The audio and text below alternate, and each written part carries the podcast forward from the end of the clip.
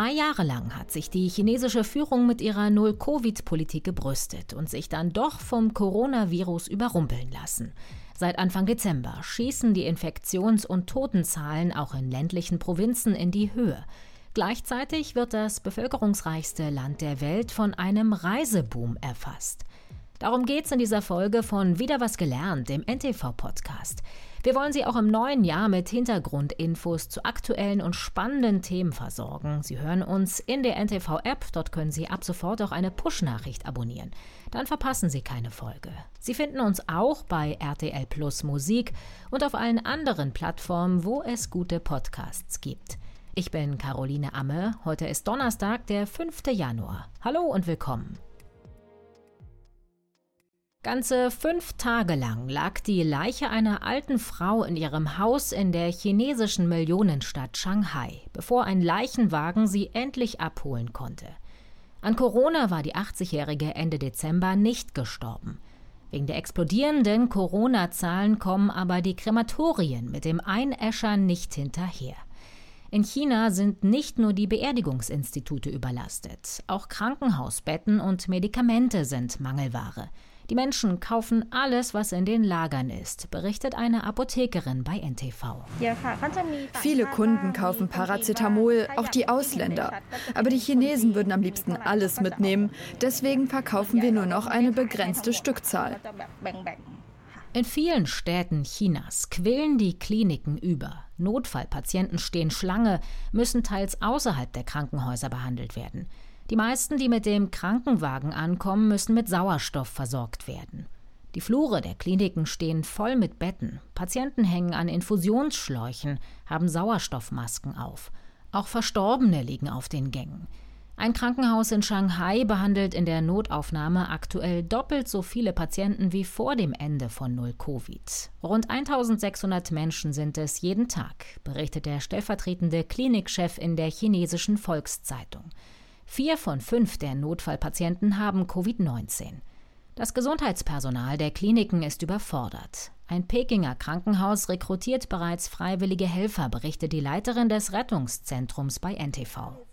Neben unseren Mitarbeitern haben sich kürzlich auch viele Einwohner als Freiwillige gemeldet. Und wir haben in den vergangenen zwei Tagen eine Schulung für sie durchgeführt. Wenn diese Freiwilligen gut geschult sind, werden sie Notrufe entgegennehmen, wenn die Zahl der eingehenden Anrufe in die Höhe schießt. Dass die Kliniken so überlastet sind, liegt auch daran, dass das Gesundheitssystem in China anders funktioniert als zum Beispiel in Deutschland. Arztpraxen gibt es kaum. Die erste Anlaufstelle für Kranke ist oft das Krankenhaus. Die sind aber nur in den größeren Städten besser ausgestattet, berichtet Shi Chen von der Yale School of Public Health in den USA bei NTV. Es gibt kein Hausarztsystem. Wenn jemand krank wird, geht er ins Krankenhaus. Vielleicht nicht in Peking, dort sind die Menschen besser aufgeklärt und es gibt eine bessere Gesundheitsinfrastruktur. Aber im Rest von China ist die Lage deutlich angespannter. Dort ist den Menschen nicht bewusst, dass sie bei leichten Symptomen zu Hause bleiben sollen, um Kapazitäten für wirklich schwere Fälle freizuhalten. Dadurch kann das System schnell zusammenbrechen. China hatte sich mit seiner Null-Covid-Politik drei Jahre lang massiv abgeschottet und die eigene Bevölkerung praktisch eingesperrt. Einige Menschen in entlegenen Gebieten waren noch nie mit dem Coronavirus in Kontakt. Jetzt erreicht es auch sie. Längst hat die Corona-Welle nach den Großstädten auch das Land erreicht. Offizielle Zahlen gibt die Regierung schon länger nicht mehr heraus. Gesundheitsbehörden melden nur wenige tausend Infektionen täglich.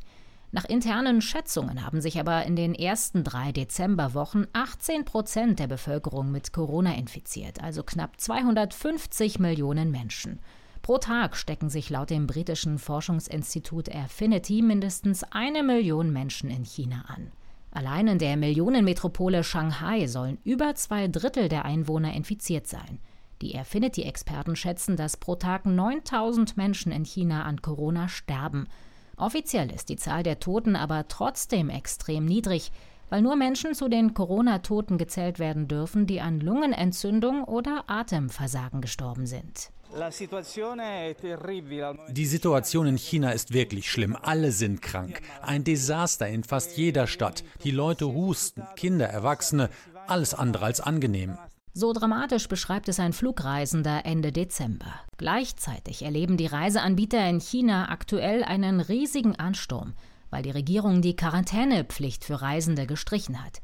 Rückkehrer aus dem Ausland müssen bald nicht mehr in Quarantäne. Das Interesse an Flügen ins Ausland ist teils um 850 Prozent gestiegen, berichten chinesische Staatsmedien. Beliebt sind unter anderem Reisen nach Hongkong, Japan, Thailand oder Südkorea. Die chinesische Fluggesellschaft China Eastern Airlines fährt ihr Angebot wieder hoch. Wir starten gerade internationale Strecken neu und wir werden auch Flüge zu einigen bestehenden internationalen Zielen hinzufügen. Die chinesische Öffnung sorgt weltweit für Angst. Viele Länder verschärfen ihre Einreisebestimmungen, damit das Virus nicht eingeschleppt wird. Unter anderem Italien, Frankreich, Japan, die USA und Großbritannien verlangen von Reisenden aus China einen negativen Corona-Test. China wehrt sich gegen die nach seiner Ansicht diskriminierenden Einreiseregeln. Außenamtssprecherin Mao Ning kritisierte, sie richteten sich nur gegen chinesische Reisende. Die Entscheidung entbehre jeder wissenschaftlichen Grundlage. China werde Gegenmaßnahmen ergreifen.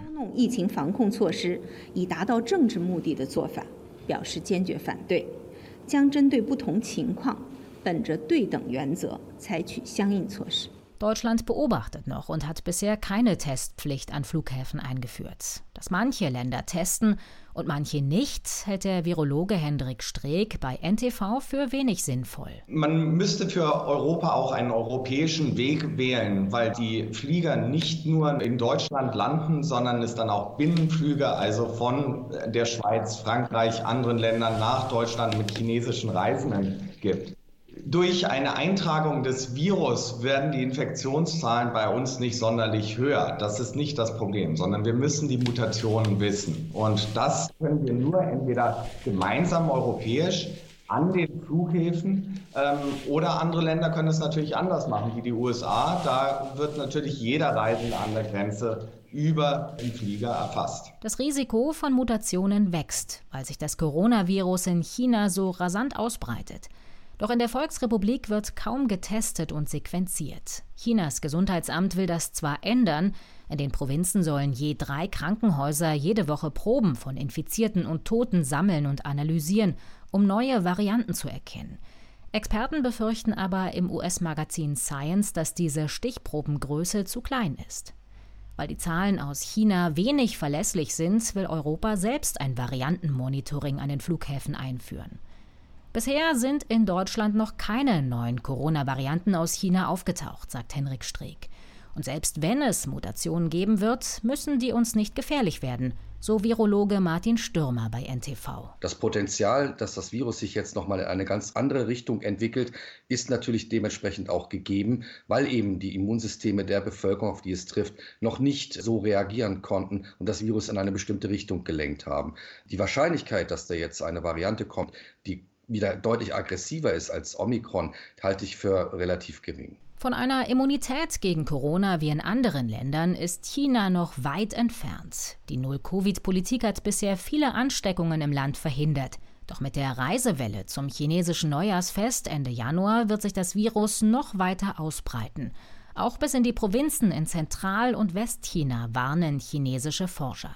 Laut den britischen Experten wird der Höhepunkt der jetzigen Welle Ende Januar erreicht werden, mit etwa 25.000 Toten pro Tag. Das war der NTV-Podcast Wieder was gelernt. Ich danke Ihnen fürs Zuhören. Schreiben Sie uns gern eine E-Mail mit Ihren Fragen oder Themenvorschlägen an podcasts.ntv.de. Ich bin Caroline Amme. Bis zum nächsten Mal. Tschüss.